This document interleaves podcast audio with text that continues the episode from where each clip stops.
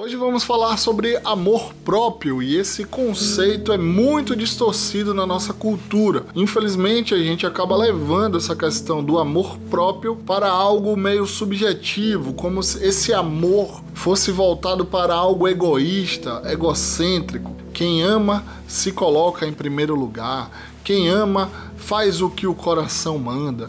Quem ama faz tudo o que deseja e às vezes há um aspecto irresponsável nessa questão que se refere ao amor próprio. Mas no final das contas, isso observando muito aqui no set terapêutico, com alguns pacientes, me deparei esses dias com uma pessoa aqui no set falando exatamente isso, que ela tinha que se amar mais, que ela tinha que se priorizar, que ela precisava se cuidar e tal. E nada contra a questão do autocuidado, de você se observar, de você tentar ter um momento para você, de fazer alguma coisa que você goste. Na realidade, isso é importante, mas não é só isso. Uma coisa muito importante sobre amor próprio, o Jordan Peterson trata lá no 12 Regras para a Vida, na segunda regra, né, que ele fala assim: cuide de si mesmo como você cuidaria de alguém sobre a sua responsabilidade. Então, façamos aqui um exercício, uma breve reflexão. Se alguém está sobre a sua responsabilidade, vamos dizer que tem uma pessoa doente ou uma criança sobre sua responsabilidade como é que você age? Você age de forma irresponsável? Muito possivelmente não. Se você agir, aí é outra história, isso aí é tema para outro vídeo, mas enfim. Muito possivelmente não. Você age de forma responsável, você cuida dessa pessoa, você dá afeto a ela, você observa se ela está fazendo algum tipo de tratamento médico, por exemplo, você dá os medicamentos na hora certa, você tenta administrar ali o tempo, as finanças dessa pessoa né, a alimentação e por aí vai, né? Falando de, da relação de um pai com filho, de uma mãe com filho, né? enfim. É, os pais tendem a ter essa responsabilidade porque sabem que aquela pessoa merece cuidado. E aí, quando esse cuidado é, é pra gente, quando é um cuidado né, que a gente precisa ter com nós mesmos, como é que fica? Então a reflexão gira em torno disso aqui hoje. Quais são os cuidados que você tem negligenciado com você mesmo?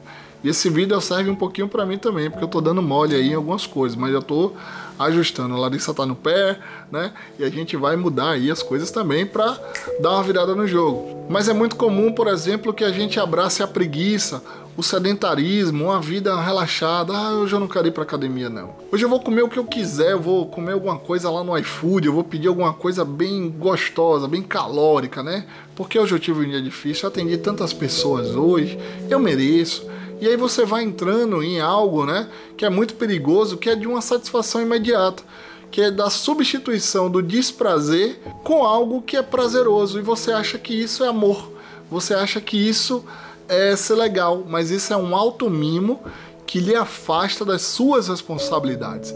Então, o amor próprio ele está muito mais voltado a aspectos de força, de responsabilidade, de maturidade, de respeito com você e com os outros, do que essa questão de você ficar se afagando.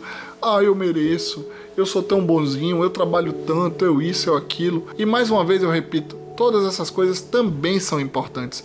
Mas não seja uma pessoa que é um fraco, é um preguiçoso, é um encostado, porque acha que a vida é dura demais com você e você merece todos esses carinhos e esses mimos. Então a melhor forma de você se cuidar é sendo uma pessoa forte, alguém que as pessoas podem contar um exemplo né, que, de maturidade, de, de fidelidade, de respeito, de cuidado, para que você possa cuidar das outras pessoas. Lembrando a frase do querido Saulo Barbosa, que eu gosto muito: o vetor do amor é para fora. Então pensa nisso aí. Espero que esse vídeo faça algum sentido para você.